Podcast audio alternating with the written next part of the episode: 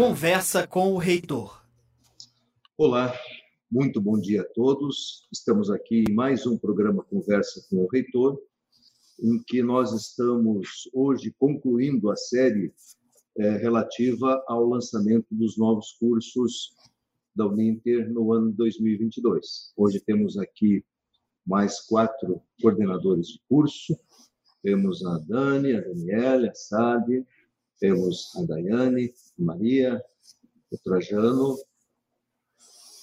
E bom dia, Marcele, bom dia, Bárbara, que está cuidando da gente aí, é, organizando o nosso, nosso programa. Eu estou aqui na minha sala, na reitoria, vocês podem ver aí pelas características de prédio antigo, mas com muita inovação, com muitas situações é, de lançamentos de cursos em que nós procuramos atender às demandas. Como de praxe, nós vamos começar a conversar com as pessoas que irão se apresentar e, no segundo momento, falaremos sobre os cursos.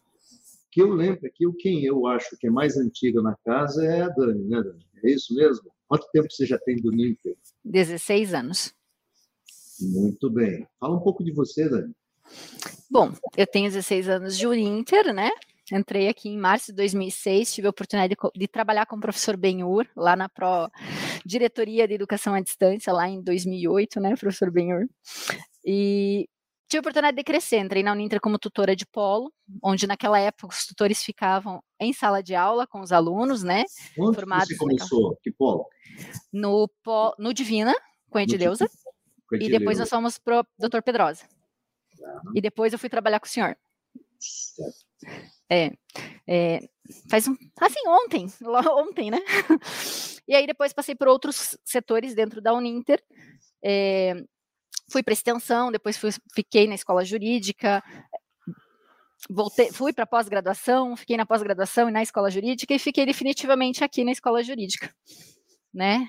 Primeiro como tutora do curso de gestão de serviços jurídicos notariais e depois em dezembro de 2020, assumi a coordenação desse curso e agora o curso novo de mediação. É, é um percurso, né? É um percurso, é. Nesse meio tempo, você fez. Eu fiz mestrado de Educação e Novas Tecnologias. É, bom, eu sou filha Uninter, né? Eu entrei aos 17 anos na Uninter como aluna e só depois virei funcionária. Então, entrei lá em 2001 como bacharel de administração com habilitação em comércio exterior. Aí fui trabalhar na indústria, né, professor Benhor? Fui trabalhar na área de comércio exterior em algumas multinacionais aqui em Curitiba. Depois, como eu falo que a docência me escolheu, eu vim para a Uninter. E aí fiz o bacharel em Direito, especialização em Educação Superior Tecnológica, no antigo IBPEX, formação docentes IAD também, aqui na Uninter, especialização de Direito Internacional na PUC, Direito e Gestão Notarial, aqui, e agora eu prometi que eu não ia estudar, mas não tem como, né, professor Benhur? Estou fazendo a pós-graduação de Direito Digital Compliance e LGPD. Né? Muito então... bem. E nesse meio tempo você também teve uma produção em casa, né? Tive. Nesse meio tempo eu casei, estando na Uninter, tenho uma filha de sete anos, a minha pequena sereia, Marine, e tenho meu pequeno anjo que completa seis meses no domingo, que é o Miguel. Muito bem, parabéns aí pela história de vida aí. Obrigada. Com a gente. Tá? Muito bom, muito bom a gente ter esses testemunhos, né? De pessoas que, de fato, né, têm uma vida aí dentro, do, dentro da nossa instituição. Isso é muito bom. Deixa a nossa instituição mais humana, né? Agora, eu não sei quem é mais antiga entre a Daiane e a Maria de Fátima. Sou eu. Então fala você. Tá, eu entrei na Uninter em julho do ano passado, então completou oito meses. E eu sou engenheira ambiental. Entrei na Uninter para poder desenvolver o projeto pedagógico do curso de engenharia ambiental. E daí, consequentemente, com a, a primeira turma ingressando, eu passei a coordenar o curso. Então, eu fiz engenharia ambiental, concluí o curso em 2013 e na sequência fiz uma especialização em projetos ambientais, depois um mestrado e um doutorado também na área ambiental, mais especificamente na área de saneamento e recursos hídricos. Então já atuei ali em consultoria ambiental assim que terminei a graduação, Na época de mestrado e doutorado, atuei como tutora em um curso técnico em logística e, na sequência, também ministrei disciplinas na área ambiental em outras instituições. E para a Uninter aí estou iniciando né, uma caminhada de oito meses, já aprendi muita coisa aqui e sou muito grata pela oportunidade e por desenvolver esse curso aqui com qualidade e já muito feliz né, com o número de alunos que nós temos, a boa receptividade que teve dos nossos alunos aqui. Legal, já vamos falar dos cursos então. Sim. então muito bem. E agora a Maria de Fátima. É, eu estou há pouco tempo, eu comecei agora em dia 1 de fevereiro, então eu sou a, a caçulinha aqui. Caçulinha em Uninter, mas com certeza sou a, uma das mais velhas aqui do, do em idade, né? Bom, eu sou professora Maria de Fátima, sou engenheira agrônoma, formada há mais de 30 anos. Também sou formada em estudos sociais, acho que hoje nem o curso, esse curso com esse nome não existe mais, mas era, era um, uma disciplina, ou melhor, um é curso. É, hoje é, é sociologia, né? Então, eu, eu sempre me interessei por essa área, então eu, depois de terminar a agronomia, os cinco anos de agronomia, eu ingressei logo em seguida nesse curso para entender as causas sociais, o que levava, né, os problemas que, principalmente na área da agricultura, da pecuária, sofriam. Né? Então, foi nessa linha que eu quis me especializar com uma outra graduação. É, sou especialista em agronegócio, eu estou fazendo mais duas, eh, mais duas especializações em paisagismo, em gestão rural, é, e quando terminar essas especializações, já quero emendar no, no mestrado, para continuar nessa linha de estudos, né? Porque acho que a gente não pode parar, porque o cérebro da gente tem que estar tá sempre funcionando, porque senão a gente vai vai esquecendo ou, ou, vai deixando de lado muitas coisas que são importantes no, na nossa vida. É, é, depois que eu me formei dessas duas faculdades, eu fui dar aula, dei aula em colégio técnico agrícola, que é um aprendizado muito grande, porque é a realidade de colocar a, na prática toda a teoria que a gente aprende.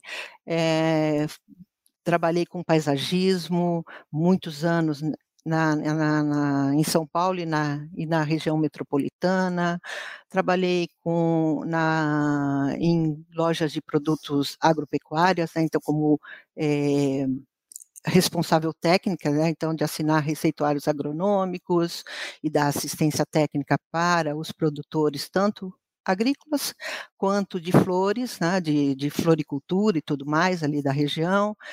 É, fui produtora rural na área de frutas, porque fruticultura, é, principalmente para a agricultura familiar, é um grande é, grande diferencial para que haja um crescimento nessa, nesse setor.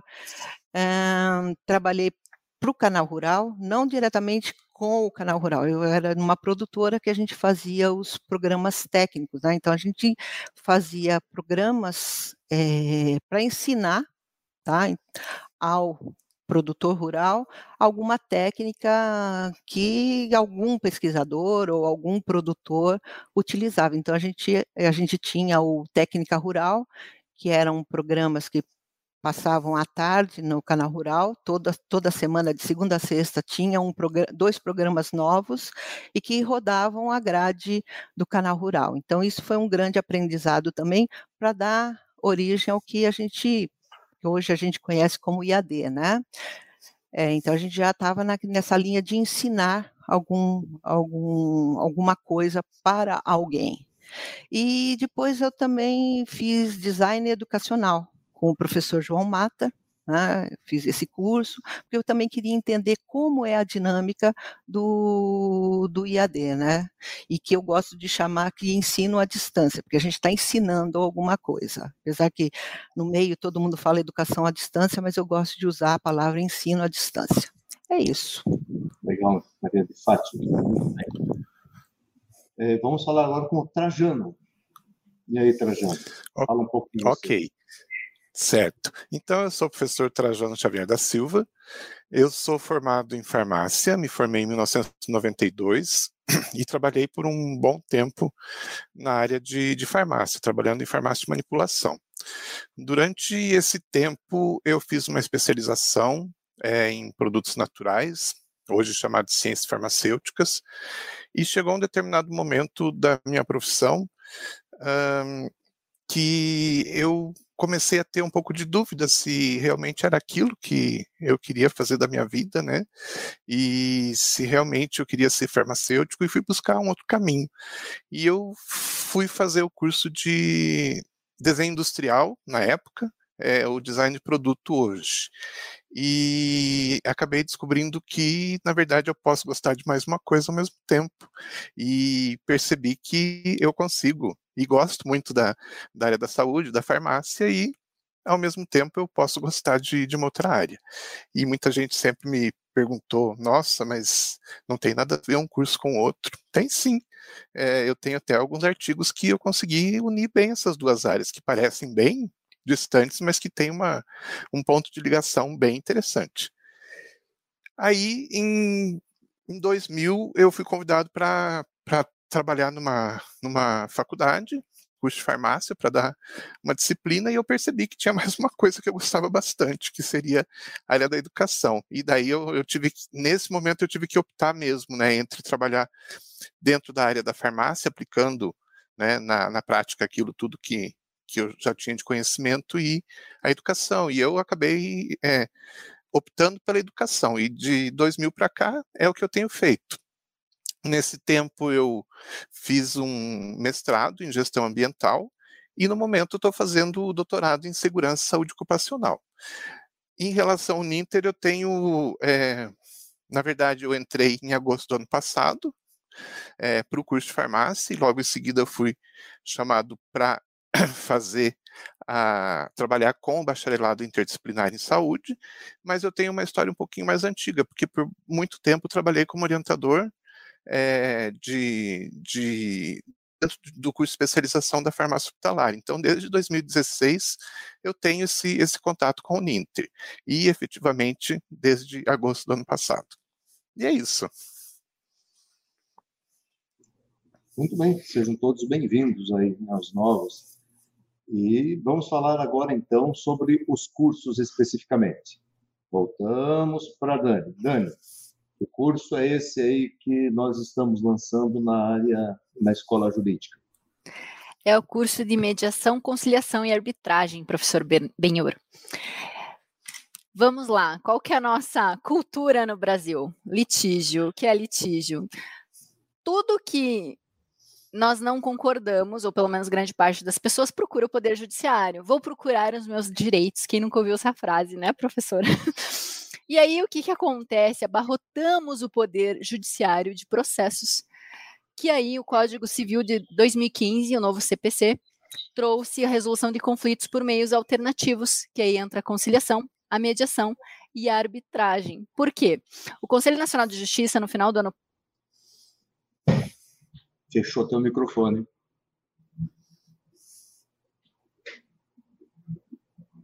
Não, não. Só eu ou não estamos ouvindo? E agora? Agora sim. Agora sim. Então, no, ano, no final do ano passado, o Conselho Nacional de Justiça publicou um dado de 62 milhões de processos no, no Poder Judiciário, onde eles têm um tempo médio de finalização de quatro anos. Ou seja, com os meios de resolução de conflitos, né, com os meios alternativos, que são a conciliação, mediação e arbitragem, nós reduzimos esse, nós simplificamos esse processo. Né, ao invés de quatro anos, leva um tempo menor. E o que são esses três processos, né, professor Benhor? Porque alguém pode se perguntar, mas do que, que a professora Daniela está falando? Então, vamos lá. A mediação, nós temos um mediador, que é um terceiro, que promove o diálogo entre as partes. Mas isso só é recomendado quando há uma relação. Por exemplo, é, eu e o professor Benhur somos colegas de trabalho e temos um conflito. O mediador vai mediar esse nosso conflito para nos ajudar a encontrar uma solução e restabelecer essa relação. Então, é só indicado para quem já tem uma relação, seja ela comercial ou pessoal. E a conciliação, a conciliação, ela tem o conciliador, que é um terceiro, mas ele não interfere, ele só sugere soluções. E é indicada quando? Quando não tem nenhuma relação direta. Então, são pessoas, por exemplo, alguém recebe um boleto de cobrança indevida, então nós podemos usar a conciliação para que seja solucionada essa, esse disparate. Ou outro caso, quando vocês não, já não receberam, professores, um e-mail dizendo assim: um cartão de crédito está liberado para você. Um adendo, você nunca pediu esse cartão, você nem tem conta desse banco. Segundo adendo, é crime. Tá? Isso não pode acontecer. Vocês não podem receber um cartão que vocês nem solicitaram, tá bom? Então, também entra nisso. E arbitragem é quando as partes elas estabelecem, por exemplo, em contrato, de que qualquer conflito existente naquela relação só pode ser resolvida por um árbitro. Esse árbitro é um profissional que é escolhido e contratado pelas partes, que pode ser um ou pode ser dois, porque aí as partes terão que entrar em um consenso para contratar um único, né? Para que tenha a decisão da resolução desse conflito, que pode ser o quê? Um contrato de aluguel, né? Não concordam, as partes não concordam com alguma cláusula do contrato, não depois de que já foi estabelecido e vão resolver isso pela arbitragem. Mas a arbitragem tem um porém. A solução que o árbitro der nessa, nessa arbitragem vale como sentença judicial e não cabe recurso no Poder Judiciário. Então, o árbitro disse que é aquilo, acabou. E um detalhe: nos três processos, nos três procedimentos, o profissional tem que ser imparcial, então ele não pode ser amigo, parente de ninguém, porque senão como ele vai ser imparcial? Então, na verdade, o conflito existe, né? É, nas famílias, na comunidade de modo geral. Então, esse curso traz com que os, os nossos futuros, futuros alunos, os nossos alunos que já estão cursando, sejam profissionais especializados nessas áreas. E eles, com o diploma, poderão exercer essa função na sociedade de uma forma geral. É isso? Sim, professor Benhur, tanto na área pública quanto na área privada. Dentro das empresas. Dentro das empresas, dentro das câmaras de arbitragem. É bem abrangente, né? Essa, é bem abrangente. É bem abrangente. E vai, eu, eu sei que esse curso aí é novo, né? Ele é único no Brasil, nós somos pioneiros com mais um curso. É mais um dos nossos cursos inovadores aí. Né? Exatamente. Psicanálise e tantos outros e esse profissional, então, ele poderá trabalhar com a arbitragem, com a mediação ou conciliação, amparado pela legislação. Sim. Pelo Código de Processo Civil, pelo CPC. É isso. Sim, né? é isso. E a decisão a isso, agora é uma curiosidade aí, já das pessoas. E essa decisão final, né? Uhum. ela, será, ela será publicada, terá o. Ela, na verdade, fica entre as partes, né? Ela é publicada para as partes, as partes que têm esse acesso, ele não fica aberto como uma sentença, é um documento. é um documento, é como se fosse um laudo. Uhum. É, e as partes não podem, porque elas já sabem, pela previsão em contrato, no, na arbitragem, tá, professor Benhor, que vale como sentença judicial, é na arbitragem. Elas sabem que elas não podem recorrer ao judiciário, porque o juiz vai devolver aquele processo, né? É como se nós indeferíssemos um processo de dispensa. Vai mandar que vá, e pronto. Exatamente. Nem, nem em. Não, na verdade, não, é perda de. Sim, com o perdão da palavra, é perda de tempo. Vai ser perda de tempo para as pessoas. É uma cultura nova, né? Será uma cultura, é uma cultura... na sociedade. É, professor Beio, porque, assim, a, o tempo médio são quatro anos, mas nós temos, assim, como eu expliquei, né, nós temos lá 62 milhões de processos, nós não temos 62 milhões de juízes. Sim.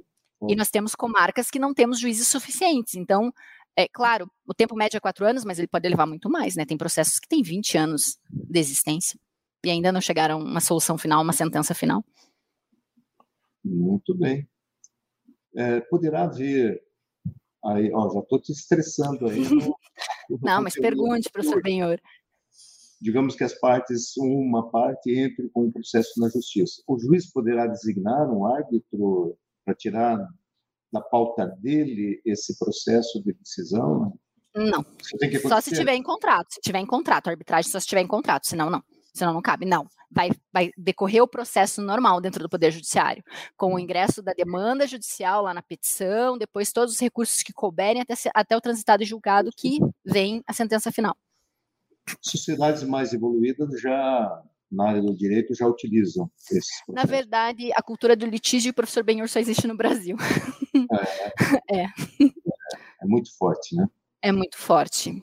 É que, na verdade, as pessoas é, a, entendem o poder judiciário como a segurança, né, de se resolver um conflito, uma demanda judicial. É por isso que ingressam é, a qualquer momento e de toda forma que acreditem é, que seja necessário. Nós aqui na área acadêmica temos aí um grande número né, de, de, de ações em que nós é, temos que responder por entendimentos né, dos alunos que estão sendo prejudicados, por exemplo, ah, recebi um boleto indivíduo, você já usou aí, né? Ou fui colocado no Serasa, mas não estou devendo. Aí vem todo né, uma discussão sobre o aluno não ter lido o contrato, não ter se atentado né, para uma situação em que ele é, tem lá uma obrigação que não é simplesmente desistir. Né? O cara começa a estudar, faz o contrato conosco, começa a estudar, e aí no meio do, do semestre letivo, por exemplo, ele diz: ah, não quero mais estudar, abandona tudo para te pagar e, e acha que essa ação, né, essa, é, isso também acontece bastante, é, já elimina qualquer obrigação que ele tenha. Então, ele não observa as regras contratuais. Né? E aí, quando aparece o nome dele é, no Serasa ou em protesto, aí ele vai, vai procurar um advogado para entrar com uma ação contra a gente. Isso é muito comum acontecer. Hoje já diminuindo bastante. Né? Nós tentamos fazer é, um processo, desenvolver um processo de orientação aos alunos antes que isso ocorra, para que todos fiquem tranquilos. Né? Então, a gente faz aí uma certa é, uma certa mediação né, é, antes desse processo virar um processo oficial na justiça. Né? Mas, sim, excelente curso. Parabéns pela iniciativa, a Escola Jurídica, e você também aí pela, pela coordenação desse curso. Obrigada, professor Benhor. Pegando o gancho do professor Benhor, ó, leiam o contrato cláusula por cláusula, tá? É, né? Tem duas coisas que a gente não lê: contrato e manual de aparelho eletrônico. Eu leio, professor. Você lê Sempre li, mesmo antes de ser bacharel em direito, sempre li. Que bom. Uma cultura diferente. Ensine isso aí para todo mundo, porque a gente vai por tentativa e erro, né? Sempre. Não é tentativa e acerto, né? é tentativa e erro. A gente vai instalar, um, sei lá, um equipamento que a gente já monta, tira da caixa, já vai ligando, vai entrando na tomada, vai, né? sem, sem atentar para os detalhes desse processo. A própria indústria nos, é, sabendo disso, né, vou usar um exemplo aqui, clássico de todos nós, a própria indústria criou mecanismos de proteção né, para equipamentos. Então, o que todos nós temos aí, né, todas as pessoas têm, que é o carregador de celular. Né? O carregador de celular, você pode levar ele para qualquer cidade ou qualquer estado do Brasil com uh, voltagens diferentes, 110 ou 220, e ele não vai queimar mais, né? Mas alguns aparelhos antigos ainda tinha lá dupla voltagem, ou uma voltagem ou outra. E Santa Catarina, eu sei porque eu morei em Santa Catarina, 220. Né? Quando eu saí de Curitiba para morar em Santa Catarina, eu levei uma geladeira, por exemplo. Quando cheguei lá, tive que comprar um monstro de um, de um transformador né, de 220 para 110 para a geladeira poder funcionar. Bom, são as situações aí que a indústria vai resolvendo e mediação, conciliação, arbitragem certamente vão fazer parte desse cenário de soluções. Excelente, Dani. Muito Obrigada, bem. Professor.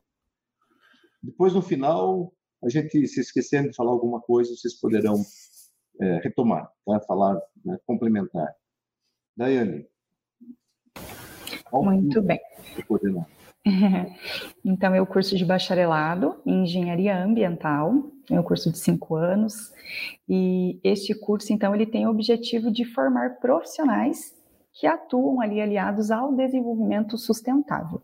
Então, é um engenheiro e ele tem né, mais atribuições que um gestor ambiental, por exemplo, e ele atua nesse desenvolvimento sustentável aliando a tecnologia a processos, a metodologias, a técnicas para serem aplicadas, desenvolvendo então processos produtivos é, que estejam relacionados principalmente à extração de matéria-prima, utilização de recursos naturais, causando menos impactos. Eu sempre costumo dizer que esse engenheiro ambiental ele vem, né, ele entra no mercado de trabalho para tentar diminuir é, ao máximo possível a intervenção humana no meio ambiente. Então, a intervenção humana, nós sabemos que é, ela é necessária e ela é diária. né, seja em ações, por exemplo, de alimentação, moradia, vestuário, todos nós precisamos disso que é básico né, para a nossa é, sobrevivência. E o engenheiro ambiental ele vem, então, atuando nas empresas, nas indústrias, em consultorias em relação aos projetos ambientais, tanto para a liberação de alvarás, quanto para licenciamento ambiental de atividades principalmente é, potencialmente poluidoras. E ele nunca atua sozinho. Então, ele sempre vai estar em uma equipe. Pensando, por exemplo, de uma avaliação de impacto ambiental, nós teremos num, estudo né, desse impacto ambiental que se chama EIA-RIMA, que é Estudo de Impacto Ambiental e Relatório de Impacto Ambiental, o engenheiro ambiental atuando com vários profissionais. Então, ele sempre vai estar aliado ali com um biólogo, com um engenheiro civil, com um agrônomo, com um químico. Então, ele tem essa troca, por ser uma área multidisciplinar também, tem essa troca bem intensa. E esse profissional, então, ele é, ao longo da graduação, não só né, treinado ali com habilidades e competências exigidas do mercado e das próprias DCNs, conforme a gente elabora o curso, mas também a ter essas soft skills de comunicação, é, de é, tanto a comunicação oral quanto a comunicação escrita, muito importante para a nossa área. Também o espírito de liderança, é, ter essa, essa relação dentro dessas equipes multidisciplinares e é um profissional que a cada vez mais vem crescendo a sua demanda no mercado de trabalho. Nós temos um dado, por exemplo, que de fevereiro do ano passado para janeiro deste ano, as contratações de engenheiros ambientais aumentaram 35%. Então, nós vemos hoje essa crescente preocupação com o meio ambiente e com né, as atuações principalmente das grandes empresas, os grandes poluidores, que utilizam ali nos seus produtos quantidade de matéria-prima, e essa matéria-prima muitas vezes ali, nós estamos falando dos recursos naturais extraídos, e recursos muitas vezes que não são renováveis. Então, é necessário com que haja, então, é, um, uma conciliação entre o social, o econômico e o ambiental, que é o que nós chamamos de desenvolvimento sustentável. Tríplice hélice aí, né? Oi? A tríplice hélice. Aí, né? exatamente, né? a tríplice hélice, é exatamente isso. Então, são os três pontos que tem que estar ali é, em harmonia. Então, a gente não pode, é, eu, eu, costumo dizer que o engenheiro ambiental, ele não é aquele ambientalista, o abraçador de árvores, porque às vezes as pessoas têm essa visão. É, então, a gente, exatamente, é cochato. Então, é, no curso, a gente elaborou ele de uma forma a desmistificar isso, porque ninguém quer ser, na verdade, ninguém não, mas a minoria das pessoas querem ser ambientalistas, ecochatos. Eles querem ser engenheiros. Então, o engenheiro ele resolve problemas, ele traz soluções para as empresas de que forma que elas podem se desenvolver economicamente cuidando do social, que muitas vezes ali a gente pensa na comunidade ao entorno, o que, que essa empresa traz de prejuízos, seja de odor, de resíduos gerados, de, de ruído, e, claro, aliando ao ambiental, porque nós sabemos que não existe planeta B, né? Então, nós temos que cuidar do nosso planeta e esse engenheiro ele vem com essa função. Então, é bem, é, é, é, bem crescente essa preocupação ambiental. Nós vemos já as legislações sendo cada vez mais restritas, e esse profissional vem justamente para isso, né, para conseguir aliar toda essa questão da tecnologia e da preservação também. Legal, muito bom. É, é um curso que não é novo, né? É um Sim. curso que a gente conhece. Eu estava lembrando enquanto você falava aqui. É, eu lembro de, da minha época de estudante, lá no final da década de 70, que eu conheci dois manauaras, dois estudantes lá de Manaus que vieram para Curitiba fazer engenharia ambiental aqui na Federal. Uhum.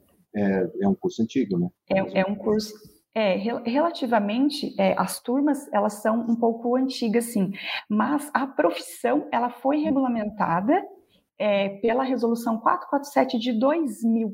Então, o engenheiro ambiental passou a ter atribuições, né? E ali uhum. estar ah, dentro do sistema Confeia CREA em 2000. É CREA, né? É CREA. CREA, exatamente. E, e, aí foi a partir dessa resolução de 2000, então nós temos aí 22 anos, né, que a profissão, a profissão é regulamentada. Mas sim tiveram cursos anteriores é, um pouco mais antigos em relação a isso. Mas a profissão né, regulamentada, tendo ali o engenheiro ambiental todas as suas atribuições, podendo atuar e elaborar e também emitir as, as anotações de responsabilidades técnicas a partir dessa resolução.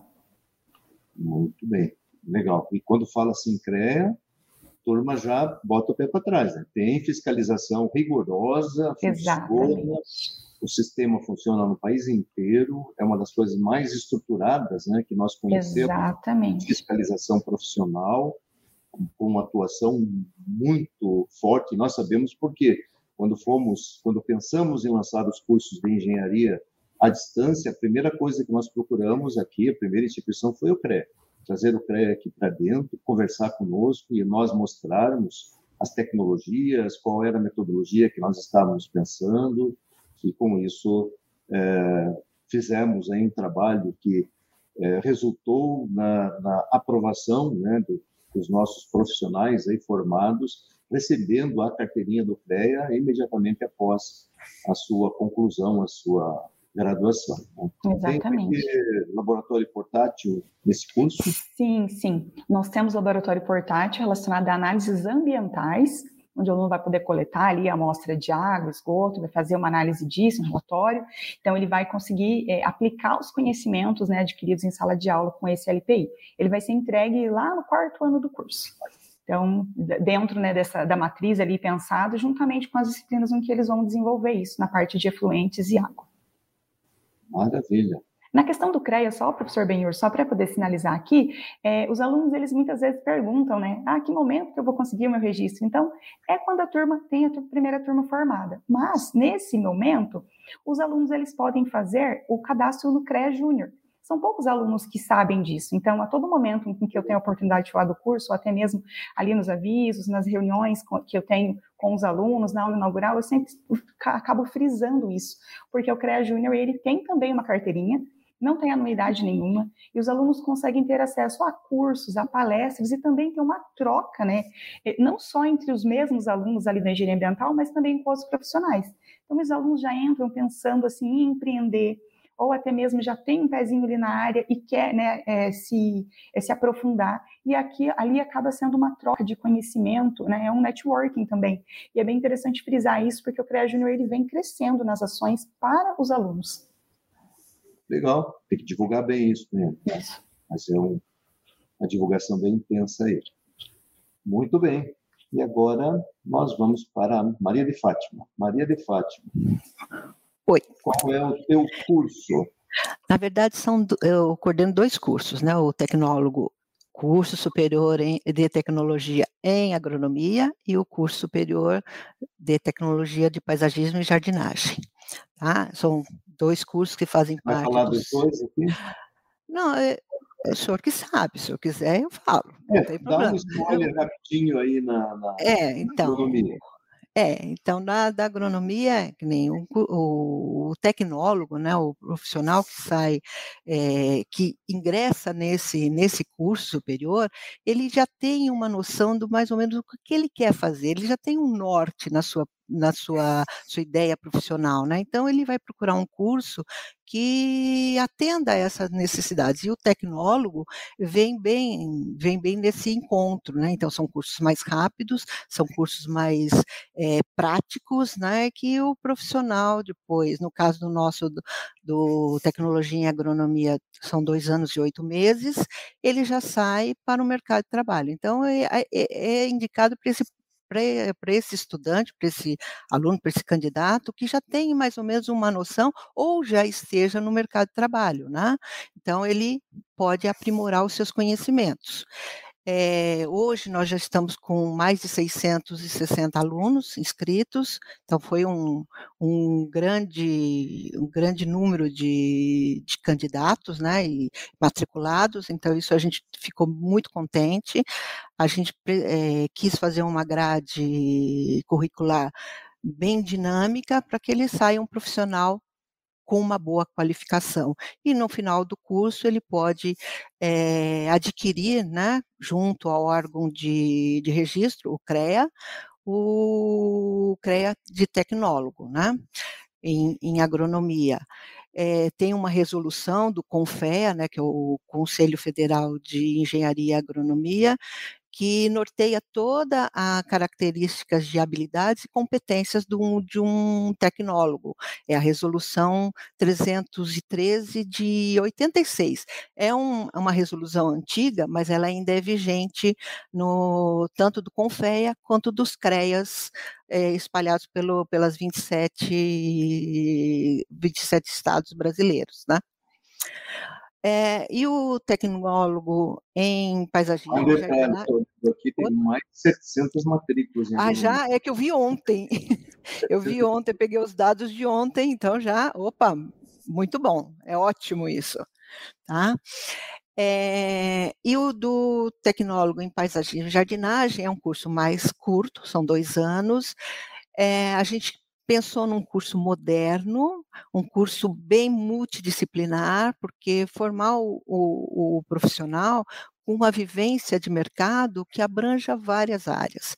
Então, desde a, tem uma disciplina, só para vocês terem uma noção, é uma disciplina que é feita por um historiador, que mostra a questão do, da arte que o paisagismo nada mais é, né? Desde um arranjo floral, desde um, de, um, de um de um parque, desde um, de um paisagismo, é uma arte, né? Então ele vem contando toda essa, essa evolução da arte aliando o paisagismo para que o aluno possa entender que é uma coisa mais macro, né, esse ambiente, né? Então, até voltar na história, no período da, das pinturas rupestres, no período da, do, do famoso Jardim Suspenso da Babilônia, tudo isso vem, vem sendo contado nessa disciplina. Mas também a gente, a gente tem a área da engenharia florestal, a área da botânica, a área da agronomia, a área da arquitetura, que é muito importante para a gente, por causa da questão da estética, da composição. É, é, o, o, arquiteto tem essa visão, esse, esse know-how né, nessa, nessa área. É, a engenharia civil, com a questão da, da, dos novos avanços nessa área, então também tão, tão, a gente pegou partes desse, desses ensinamentos, da engenharia ambiental, não é porque a Daiane está aqui pertinho de mim, né, porque nós estamos aqui na Politécnica, mas a engenharia ambiental, essa questão do meio ambiente, da sustentabilidade, é importante o aluno, esse nosso aluno de paisagismo e jardinagem, ter essa noção. Então, a gente procurou fazer um curso bem multidisciplinar, moderno, na qual o profissional, ao sair, vai ter essa essa vivência, vai poder trabalhar com, com o que tem de melhor na área.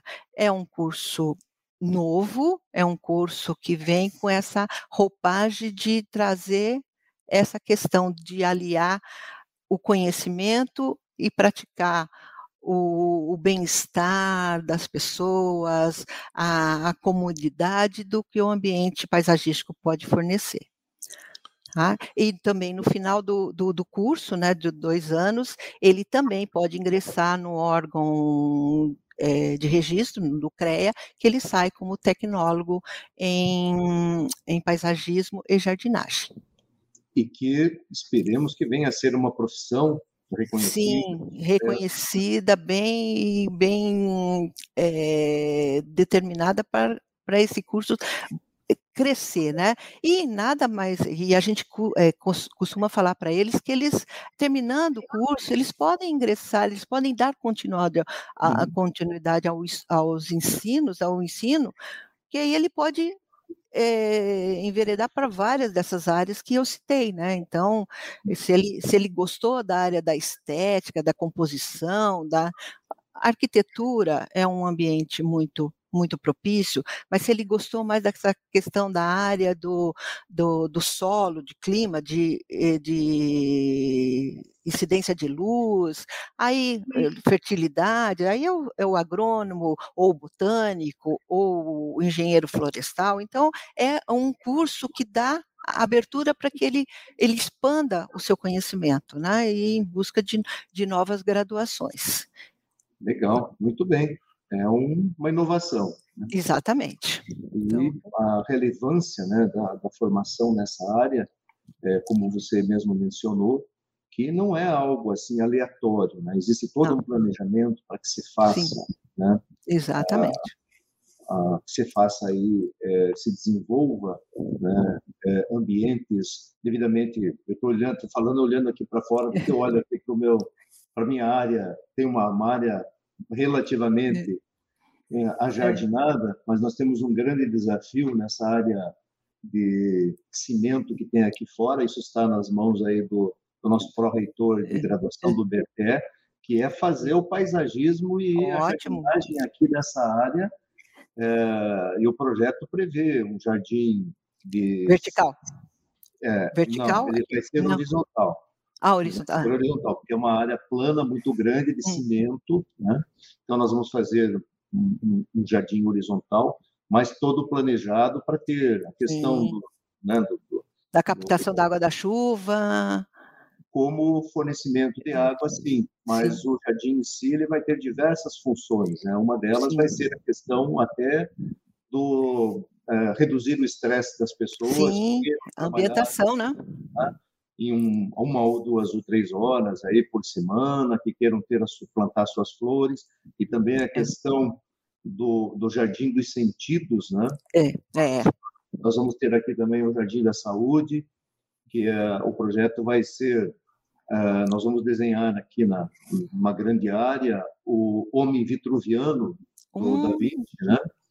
E as plantas que ficarão né, suspensas em, em um jardim com, é feito de uma forma suspensa, para não, não ficar né, no chão direto, para a gente poder ter um certo controle, as pessoas terem mais conforto também para atuar. Então, nós vamos ter ali as plantas medicinais que estarão plantadas, estarão né, na terra, exatamente no local onde elas interferem no ser humano. Então, por exemplo, né, na cabeça do homem vitruviano, nós teremos algumas ervas, alguns componentes é, fitoterápicos ali, botânicos, que são utilizados para chás, para dor de cabeça, dor de garganta, ouvido, essas coisas, né? E assim, todo o homem vitruviano estará com medicamentos sobre ele, né, da, com origem botânica. Isso é, está já em desenho. Mara Está convidada também. Ah, ótimo, porque vou, vou precisar desse, de toda essa informação para passar para os meus alunos. Que, é, a senhora tem que participar, inclusive. Exatamente. Disso. Então, porque só é falando, é... só, só dando um adendo aqui, que eu li numa das internets da vida, né, que devido à pandemia, é, que os pets hoje viraram os novos filhos e as plantas viraram as novas, os novos pets né? Porque é isso, com a pandemia, muitas pessoas procuraram como um relaxamento, por causa ficou uma coisa bem difícil, né? A gente ter que ficar dentro de casa. Então muitas pessoas migraram para poder cuidar de plantas. Então o comércio nessa nesse nesse nesse um sentido né? foi um segmento muito forte, muito um crescimento muito grande nessa área. Né? Então a gente é investe um pouco em plantas, enfim. É. E é de fato muda muda o ambiente, né? Eu estava até conversando com a Daiane, né, que hoje a gente tem, a gente tinha essa noção de é, de fazer coleções. Eu tenho coleção de São Francisco, eu sou apaixonada por São Francisco, mas é, a coleção que hoje está fazendo sucesso é das suculentas, aquelas plantinhas uhum, suculentas sim. que em supermercados você encontra de monte. Hoje tem pessoas que fazem coleção. E aí está é, tá gerando um nicho na questão de, de marceneiros fazendo é, locais para que você coloque as, uhum. as suas, a sua coleção. Então, é, é, são coisas que vão surgindo mediante a, uma, a um segmento do mercado. Uma nova cultura. Que abre porta, que abre porta para outros. Né? Vamos lá, a senhora está no caminho certo. Obrigada. Muito bem. E agora o Trajano. Trajano, que curso é esse bacharelado aí interdisciplinar em saúde? Fala um pouco sobre isso. Ok. Vamos falar sobre ele. É, então, eu posso dizer que é um curso inovador também, apesar de não ser o, primeiro do Brasil, mas existem bem poucos é, que estão em funcionamento. É relativamente novo, o primeiro que nós temos é, aqui no país tem um pouco mais de, de 10 anos. mas é um, uma tendência que tem se mostrado que vai realmente funcionar é, daqui para frente.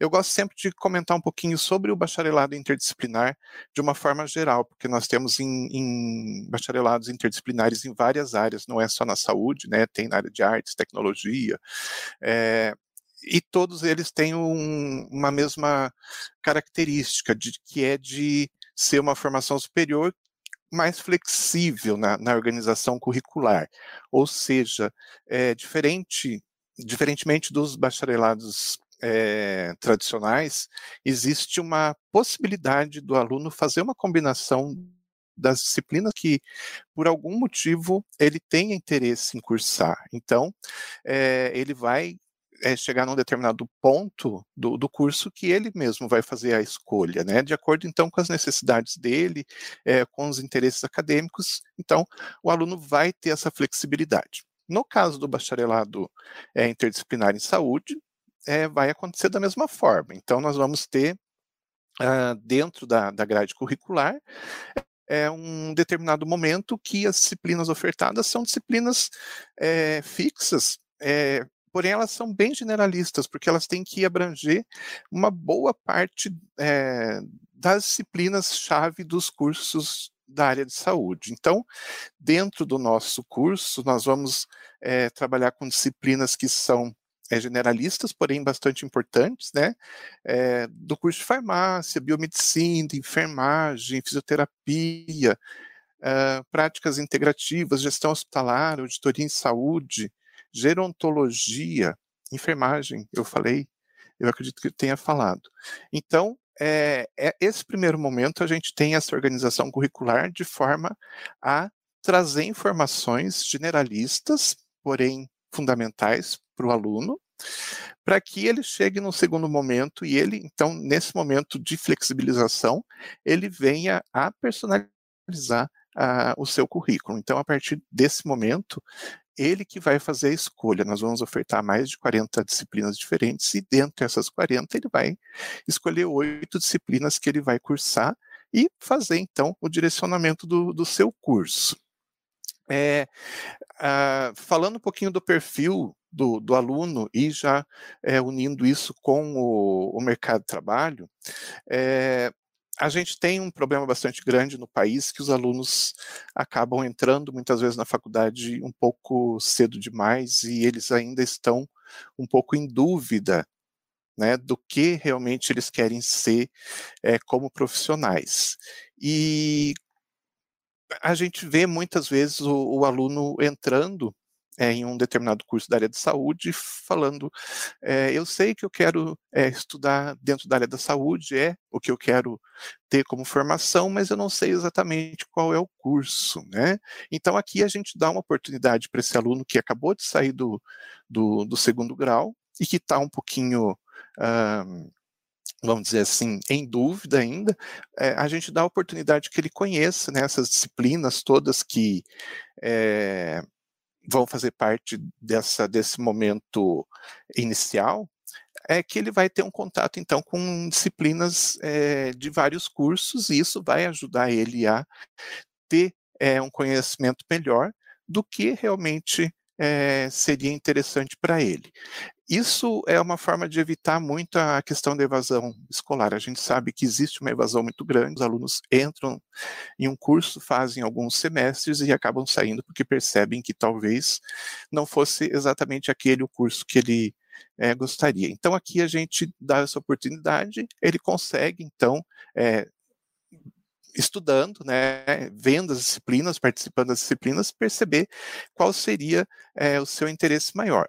E naquele segundo momento que ele personaliza o, o curso, ele pode escolher, então, dentre as várias disciplinas que vão ser ofertadas, aquelas que já direcionem ele para ele fazer uma segunda graduação. Então, vou pegar meu exemplo, né, como farmacêutico, é, se eu fosse um aluno que acabou de sair do segundo grau e não tivesse muita certeza, eu cursaria as disciplinas é, as gerais, né, generalistas, e perceberia que o meu interesse maior realmente é na área de, de farmácia. e eu cursaria então oito é, disciplinas, né? Eu personalizaria meu currículo é, e então cursaria essas oito disciplinas que iriam me ajudar na segunda graduação. Ou seja, quando eu entrar no curso de farmácia, entrar já é, em seguida no curso de farmácia, eu vou aproveitar essas disciplinas e vou diminuir o meu tempo de, de curso, né? E terminar a, a, minha segunda graduação muito mais cedo, porque eu consigo aproveitar muitas disciplinas. Esse seria é, um grupo que seria o nosso interesse. O, e o segundo grupo seria é, aquele profissional da, da área de saúde ou aquele profissional que está tentando entrar na área de saúde e que quer é uma formação um pouco mais rápida, o curso tem duração de dois anos e oito meses, e ele quer fazer um concurso público, por exemplo, ele quer trabalhar na área de saúde, porém é, ele quer fazer um concurso, porém os concursos não exigem é uma formação específica, não, não exigem lá no seu edital que é, seja um farmacêutico, seja um enfermeiro. Eles pedem um profissional com é, formação superior na área de saúde. Então, para o aluno, isso seria bastante interessante, facilitaria a entrada dele no mercado de trabalho ou mesmo aquele que já está dentro do mercado de trabalho, já né, trabalha ou no setor público, no setor privado ou é, no terceiro setor, é, que quer direcionar a sua carreira já estabelecida né, para é, uma determinada área. Então, ele pode fazer esse curso e personalizar esse curso de forma a é, fazer disciplinas que sejam interessantes para o trabalho dele e venham trazer melhorias para o trabalho dele no futuro e transformar ele num, num, profissional mais habilitado. Basicamente é isso. Legal. É uma nova, né, uma nova forma de entender o ensino superior. Né? Exatamente. Uma nova forma de enquadrar o ensino superior e permitir, inclusive, é, um direcionamento mais efetivo aí e evitar frustrações né, em cursos que não deveriam, né, ou que a pessoa escolheu por impulso, por influência, enfim. É bem interessante Exato. a proposta, né? sucesso. E uma coisa que nós temos percebido é que a, a demanda, a maior demanda que, que nós estamos tendo é, é gente que precisa né, de uma formação superior, porém vive em cidades pequenas e não tem acesso a um, uma faculdade é, próxima, alguma coisa assim, e que está então entrando nesse, nesse sistema é, e vai facilitar bastante a vida dessas pessoas. Então, é, a gente precisa é, entrar lá no interior mesmo, onde existe o serviço de saúde, porém não existe o profissional ainda habilitado. Excelente, muito bem. Então vamos agora à última rodada e vocês, se esqueceram alguma coisa, quiserem complementar, senão só se despeçam aí das pessoas que assistem ou assistirão aí o nosso programa. Começando pela Dani. Primeiro agradecer, né, professor Benhor, pelo convite para poder falar um pouquinho sobre o curso. Gratidão pela Uninter, né? Desde o começo. Gratidão à professora Débora, gratidão ao professor Benhura, ao professor Wilson, porque, como eu falo para os meus alunos, sem a existência do professor Wilson com a, ideia, com a ideia e com as inovações dele do Grupo Uninter, eu não teria a minha primeira faculdade, então eu tenho gratidão eterna pelo Grupo Uninter. Obrigada a todos que estão assistindo. Venham para a Uninter, independente dos cursos, mas os nossos cursos venham para a Uninter. Um abraço a todos e até uma próxima oportunidade. Legal, Dani. Daiane? Bom, eu também quero agradecer a oportunidade de estar aqui falando um pouquinho mais do curso e eu gostaria apenas de deixar aqui também a rede social do curso de Engenharia Ambiental, que é o perfil no Instagram, que é eng.ambiental uninter. Então, lá os alunos podem é, saber das novidades do curso, também as novidades da Escola Politécnica e da Uninter como um todo. A gente acaba trocando bastante informação ali. Então, no mais, muito obrigada a todos e um excelente dia. Obrigado, Dani. Professora Maria Fátima. Ah, agradecer a, a, a, oportunidade de passar sobre os dois, nossos dois cursos, agradecer ao professor Benhur por abrir esse espaço. É sempre bom a gente falar sobre os cursos para que a gente possa é, divulgar cada vez mais a, a, o que a gente pensou para essas graduações e mostrar para o futuro aluno, o futuro candidato ao nossa, aos nossos cursos, que a Uninter é uma instituição é, bem responsável nessa, nessa questão de, de, de, um ensino de qualidade e que aqui a gente está de portas abertas, que a nossa, nossa ideia de, de ser parceiros com esses novos alunos para que a gente para que eles possam ter uma, uma graduação de excelente qualidade. Tá? Agradeço muito essa oportunidade, é, que vocês tenham um bom dia e que contem com a gente, tá? Até logo. Obrigado, Maria Fátima. Trajano? Eu gostaria também de agradecer a oportunidade de falar um pouquinho mais sobre o bacharelado interdisciplinar em saúde e gostaria de desejar um bom dia a todos e gostaria de deixar o meu e-mail, caso alguém tenha interesse, é, tenha alguma dúvida que queira conversar, é, pode entrar em contato. Meu, meu e-mail é trajano.s.uninter.com. Muito obrigado. Legal. Muito bem. Obrigado a todos. Obrigado, Marcele. Obrigado, Bárbara, pela organização do programa. Desejo a todos que nos acompanharam ou que venham assistir o programa depois é, um excelente final de semana. Fiquem todos com Deus. Um forte abraço e nos veremos na próxima sexta-feira.